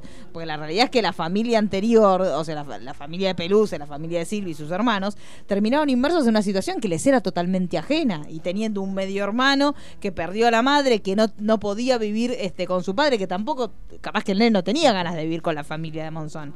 Y tenía, tenía que vivir con sus abuelas, que eran más grandes. Entonces hay un montón de cuestiones que ellas lo que siempre dice, más allá de que ellas siempre están solventando la teoría del accidente, pero lo que ellos dicen es que fue una desgracia, una situación que terminó perjudicando muchísimo a ambas familias, no solamente a la familia de Muñiz, sino a la familia, la primer familia. Digamos, primer la de. Pelusa, vamos Claro, a de decir. Pelusa. Y es que en cierta manera lo salpicó porque es el hecho de que dos pibes teniendo que ir a la cárcel a ver a, A su padre eh, el hecho también, va, no sé, no, no, no vi muchas entrevistas de Pelusa, pero es también parte de una violencia y en, en un podría haber sido Pelusa tranquilamente la víctima. Y también podría haber sido Susana, Susana. que todavía no se está abordando, que a mí lo, lo que me mata, eh, volviendo a eso, cuando vos hablabas de, de la pareja que medio que la amarreaba, es, y qué loco que haya estado tanto tiempo con Monzón. Sí. ¿Entendés? Digamos, lo que tiene que ver con naturalizar las cosas y, y por ahí solamente creer que violencia es el moretón en el ojo. Claro. Que lo que le pasó a Susana fue eso. Cuando vio el moretón en el ojo fue cuando Chao. dijo, me voy. Claro, pero lo que también se ve mucho en la serie es que Susana no era tonta. Entonces Susana siempre nada. tenía una lectura y en ese sentido sí ella tenía una lectura de, su siendo. situación y de la situación de él. Ahí, ahí está lo que dice Laura Ufal. Claro. O sea, el que brillaba era Monzón, pero la que sabía era Susana. Era súper inteligente, inclusive ella misma dice, yo cuando vi que es lo que el consejo que se da siempre es cuando ves la primera situación de violencia, chau, fuiste, no pensé si está borracho, no pensé si está enojado, no pensé si el contexto, o sea, andate. Y que fue lo que hizo Susana. O sea, Susana cuando vio, sufrió la primera situación de violencia, chau, listo, te fuiste. Le haya costado lo que le haya costado y, y obviamente No, es que, que debe haber aparte, si no me equivoco, porque en realidad la- eh, recién ahora es que Susana está hablando de los hechos de, de violencia con Monzón. Ella en su momento, hace un par de años, había dicho que sí, que cuando se, que era muy celoso, que era posesivo, que cuando eh, se tomaba le cambiaba el carácter, pero no había admitido golpes como ahora que salió en una declaración, creo que fue en Clarín, que contó que fue en, en Mónaco. En Mónaco, creo. Eh, y ahora en la entrevista, que si bien no lo dijo, dio- dejó en claro, eh, ella como que lo dejaba como celoso y posesivo. Sí había hablado para la época de la primera marcha de Ni Una Menos o la segunda en su revista, había hablado de un hecho de violencia con el, según yo tenía entendido, el padre de su hija que fue cuando ella era maestra, que todavía no era figura, porque aparte recordemos que Susana dentro de todo empezó como una carrera tardía, no es que fue una, una piba Una de nenita 15 prodigio. años Sí. que ella ya tenía, digamos, ya era maestra, Ya era tenía mamá, una hija claro. y recién ahí empieza su carrera, digamos, hoy por hoy te consideran vieja si empezas Sí. tu Claro, carrera a sí, esa edad. verdad. Por una publicidad. Exacto. Y, eh, y ella agarró sus cosas y se fue ante hechos de violencia. Entonces, también ella tenía como otras herramientas de la violencia de decir, bueno, yo acá agarro y me voy. Con la diferencia que ella ya era una figura. Entonces también cambia el foco y cómo te podés mover, pero hasta ahí, porque en, el- en las entrevistas justamente de Laura Ufal lo que cuenta es eso, que ella se separa, pero él la siguió rondando, rondando, rondando. Y después como medio que volvieron. Y después volvieron a contar. Que ahí es el famoso hecho de Cacho Castaña metiéndose a la- al baúl del auto, escapándose de él. Que en realidad no es que ella lo estaba engañando. No estaban juntos. No. Pero era esa cuestión de, viste, el macho cabrío, estas son mis Claro. minas y estuvo conmigo y no está con nadie. Entonces, digamos, Susana tenía otras herramientas y otra lectura y era pilla. Ella sabía que él estaba casado. Y se lo dejan claro. El tema es que lo que dice Marisa, sin tener la, la comunicación como es hoy por hoy, y es más fácil decir, digamos, si hoy por hoy pasa que con todo lo que uno hay, sube y todo, hay hombres que siguen planteando él, no, pero yo me estoy separando, estoy culo. Sí. Imagínate en una época donde no había celulares, no todas las casas tenían teléfono de línea, no todas las casas tenían televisor, no había más que tres canales de aire y sí, Que era, fácil- mucho más fácil. Que era fácil la excusa. Digo, me dijiste que me ibas a llamar a las 9, ¿por qué no me llamaste? No conseguí teléfono público. Exacto, Claro. ¿entendés? Porque, pa- Ah, pero- pero porque de pasaba, hecho, más allá eh, que era sí, una sí, excusa. sí, sí, por pasaba. eso. También Pelusa, ella lo contó, que ella se enteró de la relación de esa revista que nosotros vemos que ella Sí. arriba de la mesa. Fue en un viaje que ella hizo a Buenos Aires, porque ellos iban a viajar, eh, iban a viajar al exterior, que iban a comprarse ropa, porque era como la locura Sí. de la gracia del momento. Y en un puesto de diarios vio la tapa de las revistas y ahí se enteró, porque ella si no ni siquiera llegaba a Santa Fe la revista. Y ahí fue cuando ella lo encaró y le dijo, mirá, escúchame, ¿a qué estás jugando? ¿Qué estás jugando a hacerte el novio de Susana mientras que tenés una familia allá? Entonces, la realidad era esa, ni siquiera llegaban al interior las revistas. Entonces, lo que acá era la tapa de gente o la tapa de ola, en ese momento allá ni siquiera llegaba. Entonces, era tan, tan distinta la comunicación que podía pasar esto de la doble vida. Lo que pasa es que Susana también estaba medio comprometida con alguien, entonces era como que, y Susana también en el capítulo se ve como que dice, distinto es como te van a mirar a vos como el campeón que está con 20 minas a la vez, como me van a mirar a mí. Una mina que es madre soltera y que está saliendo con un tipo que está Sí, casado. a mí esa conversación, nada que ver, Súper pero me hizo acordar mucho a, eh, a Wild the Line, la de Sí. la Sí. de Johnny Cash, Sí. Que justamente lo que ella plantea a June Carter con Johnny Cash es decir, ya voy por el segundo divorcio, tengo hijo todo y vos querés que yo me ponga a salir con vos. El, el peso de, de la mirada de la afuera, de decir cómo esta mujer va a estar, nada, me hizo acordar mucho a eso cuando lo vi. Sí, es que era así, realmente era así. La mujer, el tipo siempre quedaba como un canchero y hasta. Y todavía sigue pasando. Y la mujer quedaba como la mujer que estaba marcada porque estaba. Porque de hecho Susana también fue una mujer que siempre fue bastante firme con lo, cuando las cosas no iban mal, no iban más y ya estaba. No vamos a olvidar Sí. la caja china. Sí, nunca. Y nunca volvió, salvo salvo la buena relación que tiene con Darín, nunca Sí. volvió con sus ex. Sí, sí, no, no, nunca volvió. Porque con Darín hay algo más que no sabremos nunca. Porque él fue un caballero. No, y no, le- supuestamente. no, y aparte yo creo que el problema es que no hubo guita de por medio. Sí. También. Porque con el corcho no hay mala relación. No. Sí, es cierto. Eh, donde hubo plata, hubo. Que aparte nada que ver, pero eh, eh, a ella le pesa mucho el tema de dinero. Sí. Después les cuento. Porque me voy por las ramas y no tiene nada que ver con Monzón. Vamos a cerrar rápido este Sí. capítulo 8 porque ya no, Sí, que chicos, no nos ya va a quedar tiempo para... Ay, qué cosa, ¿cómo hablamos? Sí, con, con dos audios, cuando van a ver a Sí. Susana eh, de Luca y Olmedo y París y Leticia hablando sobre el caso. Vamos a... Sí, vamos a escuchar. La verdad que lo que estás haciendo por Carlitos es impagable. ¿Cree que nos va a ayudar? Con ella nunca se sabe. Nancy, bien, che. Bien, todo bien, sí. Me alegro. Sí. ¿Vos bien? Qué sé yo, mira, con esta situación de mierda, estás tan raro que no sé qué decirte, mira. Está difícil. Hola, linda. Te presento, Roberto. De Luca, encantado de conocerla. Siempre la admiré mucho. Bueno, pasen, pasen. Permiso. Tampoco quiero hablar demasiado del tema. Ya me estuvieron llamando de todos lados para que hable, para que cuente, que diga. Yo prefiero no. Mira, acá Roberto necesita hablar un minuto con vos, nada más. Sí, es que yo no tengo nada que decir. Yo sé que Carlos tiene sus cosas, Susana, pero en este momento no le están permitiendo defenderse como corresponde. Hay una gran presión mediática. Están todos los medios diciendo que fue algo premeditado, que él tuvo toda la intención de matar a Alicia y que preparó esa muerte y no fue así. Encima ahora parece este ciruja. que- Yo no puedo hablar a favor de Carlos. Y lo digo con todo el amor que le tengo. Vos sabés las cosas que nosotros vivimos. Él para mí fue un, un gran amor. Quizás el más fuerte y el más intenso que tuve, pero... Pero acá murió una mujer. Yo no puedo hablar de él. Pero es Carlos. Y nadie sabe qué pasó y mientras esto se aclare, por lo menos podemos darle una mano, ¿no es cierto? Permitime, Como amigo que dej- déjame un segundito a solas con Susana.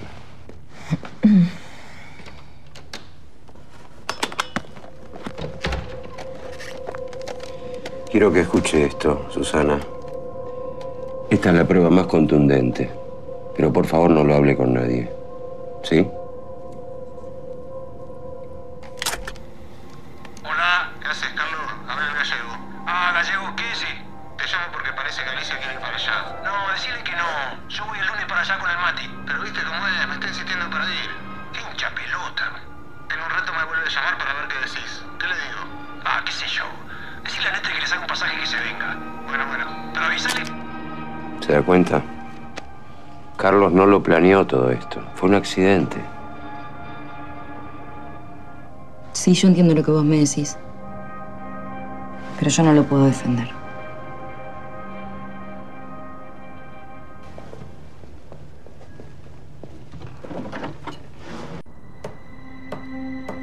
Qué difícil que es encontrarte en esta ciudad, Turco. Qué difícil. No sé si te laburar, ¿eh?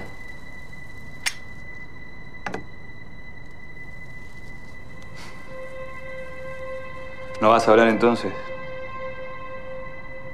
No hay problema. Nadie te está acusando de nada todavía. Ahora, si querés parecer sospechoso, espéralo a tu abogado. Yo hay dos preguntas que me hago. Capaz que me puedes ayudar.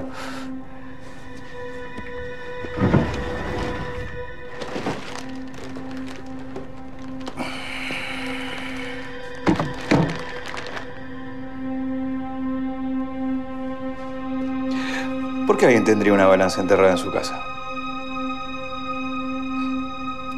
No será verdad lo que dicen por ahí, ¿no?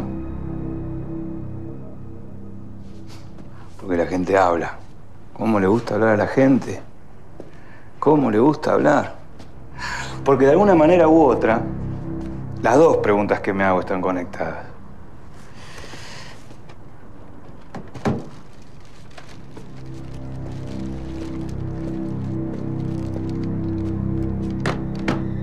¿Sabe lo que es eso? No es una contestadora, ¿eh? Yo pensé lo mismo. Resulta que es una grabadora. O sea, graba todo lo que se habla por teléfono. Estaban en la misma casa, ¿sabía? Tenemos todos los cassettes. ¿Querés escuchar alguno? Hay cosas muy divertidas. Muy divertidas. Otras un poquito incriminatorias. No te tenía turco, eh. Con algunas cosas me sorprendiste.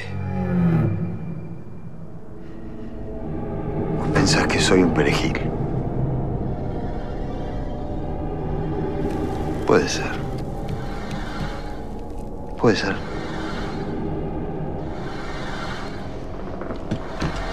Pero cuidado con meterte en una que te quede grande, Parisi.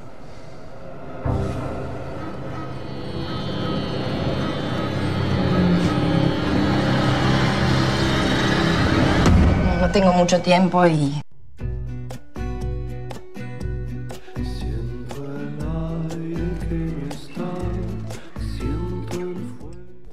Tenemos que meterle, chicos, porque ya estamos sobre Sí, la ya hora. estamos muy- Ya estamos muy muy, muy, pisando la hora. Ya viene la gente de Afle. Va- Vamos a hacerlo rápido. Sí, vamos a hacerlo rapidinguis. Le dejamos todos los audios y seguimos hablando. Sí. Sí. mentira. Así que bueno, eh, arrancamos el episodio 8. Que eh, con una escena en la cárcel donde Carlos se entera de la muerte de, eh, De Alfredo. de Sí. Alfredo. Eh, con Digamos unas- a la gente que, que los más jóvenes. Que los más jóvenes. Que fue como, bueno, lo- siempre lo, lo hemos dicho, Sí. ya lo hemos hablado, fue como el verano negro para la colonia artística, porque fueron dos eventos muy este, convocantes, porque eran dos personas muy convocantes. Si bien este, ya Monzón estaba como un poquito menos, no estaba tan Sí. en, en- en el pináculo de su, de su carrera, esta reinvención que él había hecho tampoco era como la gran locura, entonces no es que tampoco como actor el tipo había logrado demasiado, si bien había firmado con grandes directores como Tiner, como Y en Fabio, Italia. Claro, y, y había viajado a Italia, pero es como que Monzón estaba en un momento más tranqui. Pero Olmedo sí estaba en un momento que. Y era una figura que lo quería todo el mundo porque era eh, su Sí, programa. era el capocónimico de, de- no solo del momento, sino en la historia de lo que es la televisión argentina, al menos sí ocupando Sí, un lugar. Que no lo volvió a ocupar nadie. No, nadie. Así con ese nivel de estelaridad del No, solo. No, y aparte lo que tiene sobre todo de las figuras de la época es al día de hoy a ninguno de que se le manchó el nombre o algo, sino que hasta el día de hoy se sigue hablando bien de él. Más allá de la intimidad o no, se sabrá, pero mediáticamente, a diferencia por ahí de Porcel, que fue justamente su compañero muchos años, en cuanto empezó a deteriorarse y mismo a fallecer, se empezó a hablar de los maltratos que hacía y un montón de otras figuras Facha de la Martel, que época. Facha Martel también. Facha Martel, el tema de, de- Y gente que hoy por hoy podríamos llegar a decir que está como media cancelada, como Tristán, el Facha Martel, que aparte cada vez que, que por ahí hablan se mandan alguna. Él quedó como muy en, en el pico de su carrera y, pico de su y en el momento y como que nadie se atreve a hablar Y mal. siendo aparte cabeza de compañía, que también eso lo contaban, que cuando él se murió, deja, o sea, siguieron poner dos, tres días más las compañías porque querían seguir, pero después ya nadie sabía cómo seguir sin él, porque Sí. realmente el show que él tenía, el programa que él tenía, el eje era él, más allá de que hubiera gente que entraba en una comedia de puertas, que entraban y salían de situaciones, y iban entrando y saliendo actores, pero sin él era imposible imaginarse todo, todos los sketches que él tenía. Entonces, Sí, es realmente... que aparte haciendo memoria no queda nadie tampoco de No, la no época queda- no queda de él. nadie. Uno Es de más, los hubo- últimos fue Calabró. Hubo, hubo un rejunte, ni bien eh, muere Olmedo, que Sí. a principio de año, porque tenían contrato con Canal 9, Sí. tanto los uruguayos de Comicolor como los de Olmedo, y juntaron a los dos elencos en un programa llamado Shopping Center, que fue una porquería Claro. atómica que duró meses y se levantó y chau. Y nunca más hubo un intento ni de volver, Claro. ni con Olmedo ni con los uruguayos. Fue muy raro. No, no eso. fue, y para la gente golpeó, los golpeó muchísimo, porque si bien lo de lo de Monzón era un hecho policial, era totalmente distinto. Entonces, más allá de la postura que tomaran, lo que decíamos que había algunos que pensaban que era un accidente y otros que efectivamente sabían que era un femicidio, pero era un hecho policial. Esto fue una cosa que la gente no, no le entraba en la cabeza que se hubiera muerto Sí. porque si bien había como un halo medio raro, este, la gente no le... O sea, esa mañana yo me acuerdo que uno lo, lo escuchaba y lo veía en la televisión y era totalmente inconcebible que le haya pasado eso. Entonces, inclusive era como que daba mucho para la conspiranoia, pues decía, pero ¿qué pasó? ¿Lo tiraron? ¿Cómo, tiraron. cómo fue? ¿Qué, qué pasó? Hubo ¿Cómo millones se- de- Claro, fue una locura porque no había una explicación racional de que un tipo en el mejor momento de su carrera y siendo súper convocante le pasara una, se tirara, uno pensaba que se suicidó, era depresivo, porque también estaba la versión de que él era muy gracioso frente a cámaras, pero que era un tipo muy depresivo. Al principio habían tirado como que se había suicidado. Sí. Es más, las primeras noticias que se reflejan en el capítulo, Sí. que era eh, suicidio. Era un suicidio. Y de hecho, las primeras imágenes que fueron fuertísimas, era un fotógrafo que, está, que era súper joven y que pasaba por ahí de casualidad, porque era la madrugada y volvía tipo de, de ya ver, no, no sacarle fotos a nadie. Y en el momento que pasó esto, inclusive antes de que llegara la ambulancia, el tipo sacó una foto que después negoció, porque la verdad que era un material periodístico morbosísimo, pero era súper, era la primera persona que se acercaba al lugar. Entonces él le sacó una foto hasta sin saber ni quién era. Después obviamente se dio cuenta, pero para los que éramos niños en esa época, tanto la imagen del cadáver de, de Olmedo como lo de Alicia Muñiz fueron como dos eventos traumáticos y que lo pasaban, bueno, después pasó con el potro, pero fueron eventos que eran todo el tiempo, todo el tiempo y con una Y diferencia. no había, no había problemas de horario, que ya lo dijimos en algún otro episodio, de que todo esto arrancó a la mañana. Sí, sí, sí. Y vos tenías al mediodía, a la mañana, te Sí, no había un una ley que regule Sí, nada. no, y te ponían la imagen del cadáver de Olmedo. Sí, no había regulación, no había regulación. Y hasta hace muy poco que Nancy Herrera empezó a pedir que no pasen cada aniversario la, la imagen Sí, de Olmedo. sí, sí, Y empezó a pedir que no pongan más la imagen del Sí, cadáver es de como que en realidad lo que se ve respecto a la muerte de que en realidad la serie es de, de, Hermida eh, es mínimo a lo que pasó realmente en, en los medios argentinos, pero sí te muestran que es un golpe que va a ser muy importante para Monzón porque eran amigos y eran parte el que gestionaba y estaba, digamos, detrás de De Luca para que realmente él tuviese una defensa y pudiese demostrar que era un accidente. Quizás desde ese lado es donde veamos el golpe del fallecimiento, sino en realidad dentro de para donde viene perfilando la serie, es como algo anecdótico de lo que fue ese verano para la farándula local. Y por ahí es lo que París y él después destaca, el hecho de empezar a unir eh, el tema de las drogas, porque las drogas estuvieron presentes en los dos casos. Recordemos aparte que él viene de una golpiza tremenda en el capítulo anterior, después de haber logrado entrevistar al Facha, lo que dan, al Facha no, eh, al turco en la serie. eh, lo que da a entender que está vinculado no tanto con el tema Monzón, sino más bien con el tema de las drogas, porque aparte el, el, el alcalde me sale, el intendente de Mar del Plata diciéndole que se corra, es como que empezás a ver un montón de frenos que le están poniendo para esta causa de, de narcotráfico, que se vuelve también, como Leticia en parte, otra de las trabas, porque es la que vuelve a resaltar el hecho de lo mismo que le dije al intendente. Una cosa es el caso Monzón y, otra, cosa, es el narcotráfico. Vamos a escuchar los, los primeros audios que cuando se entera de la muerte de Olmedo y París y Leticia hablando sobre el caso. Ahora sí, porque el Fe de Ratas, la- el audio anterior era Parisi le habla al Facha Martel Claro. y lo presenté como este. Así que vamos. ¿Qué haces, Borrego? ¿Qué cambiado? Dejalo, que deje ahí. ¿Poné dónde estaba? Dejalo, esa novela todos los días lo mismo. Yo miro lo que quiero, ¿está? ¿O querés que esta noche te haga señorita? En la avenida Peralta Ramos ha ocurrido Chucky, dejá ahí. accidente donde ha perdido la vida el actor. Carlita, ¿ese de ahí no es amigo tuyo? Carlita, la concha de tu madre. No, la concha, la. Simplemente con una broma, con un gesto de buen humor, no sé, con, con un algo siempre que creaba una expectativa de vida permanente, un trabajo nuevo, una sonrisa. Eh, Porque además, milagrosamente, si bien duele el cuerpo muerto, no impresiona. La gran cantidad de público. Permiso, señor. Permiso, por favor. Permiso. Permiso, muchachos. Gracias. Aquí está. Llegamos al lugar donde se encuentra el cuerpo. Se ha arrojado del undécimo piso en circunstancias aún muy confusas. En estos tiempos de recogimiento, Señor, de dolor, y te pedimos por nuestro amigo y tío Alfredo, por sus pecados y su salvación eterna, para la vida eterna a su lado. Que la gloria de Jesucristo lo acompañe y jamás lo abandone, Señor.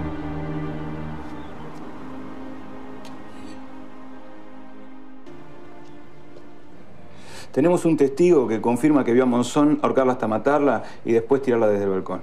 Tenemos una segunda autopsia que corrobora lo dicho por el testigo y que afirma que la víctima cayó en estado de inconsciencia. Hasta ahí, todo bien, no digo nada. Por eso, las piezas encajan.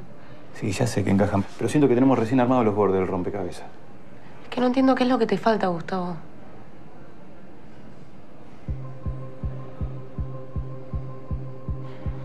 Necesito que recheques el informe de la segunda autopsia, sobre todo antes que salgamos a hacer declaraciones.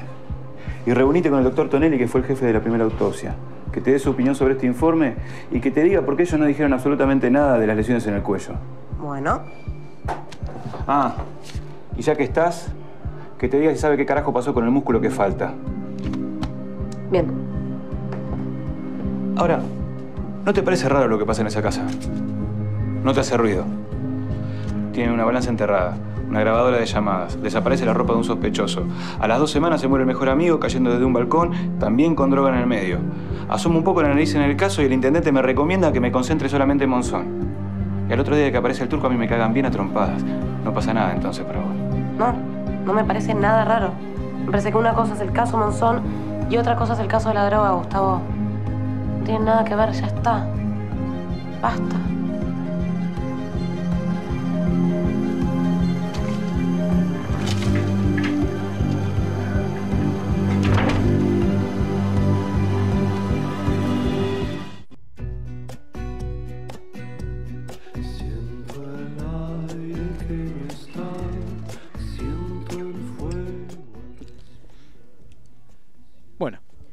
Sí, y ¿Se de- escucha, no? Sí, Sí, se escucha, se escucha, se escucha. me quedé como que no, no estaba escuchando. No, no, sí se escucha. Listo. Eh, tú- bueno, y acá en este capítulo ya tenemos todo lo que le decíamos a la gente, los que no han visto eh, la película La Mar y se las recomendamos que la vean, porque eh, realmente, más allá de las todas las historias que nunca se sabrán si, si eran verdad o no, sobre que ellos se pasaban de entusiasmo en la filmación de las escenas, es una película muy rara, una película muy atípica. Ayer Space tuvo buen tino de, ni bien terminó el capítulo, pasarla, obviamente ellos Sí, tienen los pasaron el derechos. Furia especial Sí. de, Sí. de Susana Jiménez, que lo pueden encontrar en YouTube Sí, el junto al informe, porque mismo el informe del episodio 7, que está Axel Kuchevaski, y en el 8 está Laura Ufal, hablan de toda esta parte como más farandulera de Monzón. En uno abordan el tema de todas las películas, de cuando viajó a Italia, cuando le- lo tuvieron que doblar, que en realidad él actuaba y no doblaba, el hecho de que no usaban dobles y él no, no hacían escenas de... Es un western sin escenas de pelea porque él no medía su fuerza y lastimaba a todos los dobles, entonces nadie que no le servía que ande quebrando actores. Y en el caso de Laura Ufal aborda mucho más todo lo que fue este romance de con Susana Jiménez, lo- la, la figura que era ella, lo que representaba él y los rumores de lo que se decía en el momento. Sí, sí, así que yo se los súper recomiendo siempre los contenidos extras que están, están muy bien trabajados. Están muy bien hechos. y todo suman un que- montón, y suman un montón, pero la película a mí la verdad me impactó muchísimo, así que también se las Y recomendamos. los que invitan a, a- a- a los reportajes, que al principio creo que el primero fue mm, Miss Bolivia. Sí. Que en un principio decís, ¿por qué? Claro, Pero, pero, ves pero el montón, reportaje, claro. un montón, y sí, después sí. empezás a entender el porqué de otros tantos. Está como muy bien Canaletti, como sí, Laura sí, sí. Ufal. Y encajan perfecto tanto, todos los sí, que como que cada capítulo tiene como un tópico, eh, que es más criminalístico, más criminalístico, en el caso de Miss Bolivia porque era más psicológico y con, con Sí. eh, una perspectiva de género. En este caso porque también tenía que ver con esta cuestión de, De la cómo él farándula. se inserta a la farándula y cómo la película también era una película muy importante y cómo él me- se metió en esa producción tan, tan extraña. Ya de por sí este, es extraña hasta para Susana, que era actriz, así imagínense para él que siendo boxeador haya terminado ahí. Este, pero la verdad que a mí me pareció muy logrado y todos los que son las, la reproducción de las escenas de la película hechas por este, Celeste Cid y, y el Sí, que ella se confesó una bien. ferviente fan de la Mari, así que para ella era prácticamente un sueño hecho realidad hacer justamente de Susana en la Mari, donde el, si bien Claro, nosotros a Celeste Cid es una de las grandes actrices que tenemos, entonces cuesta disociarla de Susana, pues son dos personalidades de nuestro espectáculo. Está muy bien cuidado el tema del maquillaje, el peinado, la ropa. Así que eso, eso también está muy bueno en la tiene, serie. tiene frases y tiene formas de decir las cosas que. La interpreta momentos- bien, lo sí, que hablábamos el otro día con respecto a la serie de Sandro, de la diferencia del que era igual a Sandro con los que interpretaban Exacto. a Sandro. Y les tiro datitos si quieren, sobre todo en Argentina. Eh, si tienen el flow en On Demand, pueden ver la Mari. Y si no, el 31 a las eh, a la una y media, es decir, hoy a la noche, a la una y media de la mañana, eh, pueden volver a ver la Mari, que la van a estar repitiendo. Y seguramente la vuelvan a repetir porque el capítulo de Monzón lo hacen girar bastante por la semana. Y creo que el sábado yo había entendido que también iban a pasar la Mari. Así que para aprovechar si la quieren ver. Sí, no se la van a perder. Sí, sí, véanla porque, Porque es la el verdad- momento para, para explotar la película de vuelta. es el Sí, momento porque si no, después es como que tampoco mucha gracia tiene. Claro. Hay que decirlo. Sí, Exacto. es un cuadro de época muy, muy interesante, la verdad que sí. Bueno, ya- cerramos este antro. Sí, cerramos este antro ya, no da para más. Vamos con los dos últimos audios, que es el informe sobre, sobre Baez, sobre el Sí, eso que hablábamos del hecho de que es raro que tenga una cuenta y Exacto. cómo parece ser una estrategia de alguien. Y el informe sobre la autopsia de Alicia Muñiz, más la charla de los abogados cuando están analizando este Claro, este como la misma información, pero como cada uno la analiza. Exacto, y de eso hay que destacar que no es que queda en un rumor el hecho de que desapareció un músculo, sino que es algo que si uno busca información sobre el caso encuentra, nosotros hemos hablado del blog de- del perito Rafo, el hecho de las dos, las grandes diferencias que hay entre las dos pericias y la desaparición de un músculo, y eso está muy bueno como está abordado. Una cosa para destacar que las partes de la segunda autopsia, el muñeco que usan como Anicia Muniz, Sí. está muy bien a lo que Da son una impresión. Muy Está creepy. muy bien. Muy creepy, pero aún, la, aún al día de hoy la abogada de él sigue defendiendo el Sí. tema de, de que este músculo no estuviera. Ella da una explicación que dice que supuestamente se extrajo para su análisis y por Tendría que estar asentado igual en el expediente, o sea, se cae maduro, hay que decirle. No, y aparte que según, según uno de los periodistas que, que- que vio la segunda autopsia, dice que las marcas de Monzón estaban ya dentro del cuello. O sea que Claro. más allá que Sí, esté más o no allá- ese no hace músculo. falta el Sí, músculo. no, no era necesario porque No ya se notaba necesario. la legua.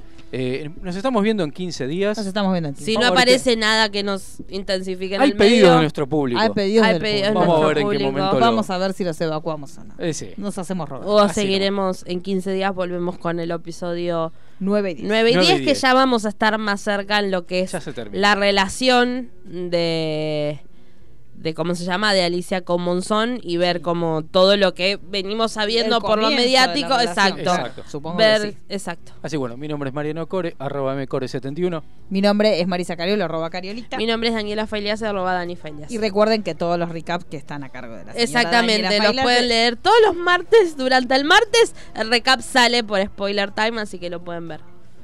Nos estamos viendo. Ex campeón del mundo es un interno más que ocupa su celda en uno de los pabellones destinado a los primarios.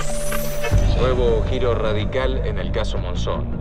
Días atrás aparecía un testigo clave, el señor Sainz, quien declaraba haber visto a Carlos Monzón asesinar a su mujer y luego tirarla por el balcón. Eh, Páez es la primera persona que va a contar lo que vio o que, lo que aparentemente vio de esa noche, ¿es a usted? Y a mí me cuenta él de que ve que Monzón abre la ventana y después la agarra de abajo los brazos, la lleva, la apoya en la baranda y de ahí que la tira para abajo.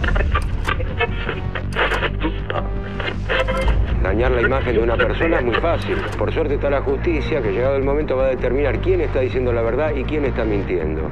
Y yo dije, qué sé yo, que estaba medio loco, ¿cómo era posible que le hubiera visto todo eso? Sus declaraciones no coinciden con la de Báez. Para nada. Quiero que mire esto, doctor. Es la cuenta que le abrieron al ciruja desde Buenos Aires, justo después del incidente en Pedrosani. Misteriosa transferencia de dinero a la cuenta del cartonero Sáenz. que parecía ser contundente y determinante para el caso, hoy es puesta en duda no solo por un testigo, sino por dos que declaran versiones completamente opuestas. Para nosotros, el testimonio de este señor Sainz está plagado de incongruencias y de lugares oscuros. Curiosamente, se trata de dos montos muy importantes de dinero. Y digo curiosamente porque estamos hablando de un ciruja, no de un cirujano. Estamos hablando de 70.000 australes, muchísimo dinero para alguien que se dedica al cirujeo. Yo me pregunto, ¿quién necesita semejante suma de dinero? Estamos hablando de 70.000 australes. Yo sé el nombre de la persona que hizo esos depósitos. Y que si ese nombre se llega a filtrar en la prensa, todos los dichos de su testigo van a quedar en el piso. Y es lamentable que los medios de comunicación se hagan eco de los dichos de una persona de tan dudosa reputación. Lamentable. Y como colega, le aconsejo que no apueste todo a las patas de ese ciruja. Porque usted cree que tiene un as de espada en la mano, pero ese borracho no es más que un cuatro de copas. Cabernet, finalmente, ¿qué opinión le merece Vice? Para mí está mintiendo. Pero bueno, lamentablemente esto no es todo. La tumba de Alicia habría sido profanada porque falta en su cuerpo, no está el músculo esternocleidomastoideo izquierdo, que es un músculo que está en el cuello y que fue robado con la intención de no poder comprobar si hubo estrangulamiento o no. Perdón, doctor, pero ¿me podría decir por qué en la primera autopsia omitieron semejante lesión? Lo que sucedió es que el golpe en la cabeza. Sí, sí, yo sé que el golpe en la cabeza puede ser causante de muerte. Pero es muy distinto si la mató antes por estrangulamiento. Y eso es lo que estamos tratando de esclarecer con el fiscal. Porque hay una Sí, gran diferencia. hace bastantes años que hago esto. Vos no habías nacido y yo ya habría cadáveres. La primera autopsia se llevó a cabo de manera intachable. Hematomas por equimosis manual en cuello. Se informó sobre las lesiones en los músculos del cuello. Fractura de base craneal. Y se partió de la base que el golpe en la cabeza fue el causante de la muerte. Entonces, ¿cómo me explica que hay conclusiones tan distintas una de la otra? Bueno, Monzón afirmativamente asesinó a su mujer. Esto que decíamos desde un comienzo ya queda probado. En la segunda autopsia se trabajó sobre un cadáver en avanzado estado de putrefacción. Un cuerpo que ya había sido manipulado por nosotros primero, después por la funeraria. Yo no podría aseverar que ese cuerpo que llegó a mis manos sea el mismo que llegó a Buenos Aires. Estamos mal, Patricia. Venimos siempre de atrás. Ellos embocan una y nosotros salimos después a, a desmentir, pero ya es tarde. Ya es tarde, porque ellos arrancan ganando. El que pega primero pega dos veces. Ya con todo esto queda probado que Monzón estranguló a su mujer, la madre de su hijo, luego la arrojó por el balcón tirándose él después. Sobre el músculo faltante, ¿hay algo que me pueda decir? El músculo esternocleidomastoideo estaba en su lugar cuando yo trabajé sobre la zona.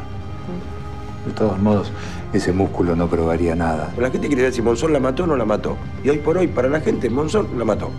No le importa la prueba, no le importa nada. Basta que salga un médico en la televisión diciendo que la ahorcó, que para la gente la ahorcó. Después salimos nosotros a desmentirlo, pero ya es tarde. Vamos a tener que pensar muy bien nuestro próximo paso, Patricia, porque vamos mal. Tenemos pruebas determinantes que se sumaron a la causa a partir de la reautopsia que realizamos y que van a dar un vuelco importante en la carátula de todo este caso, ¿no? De homicidio simple homicidio agravado.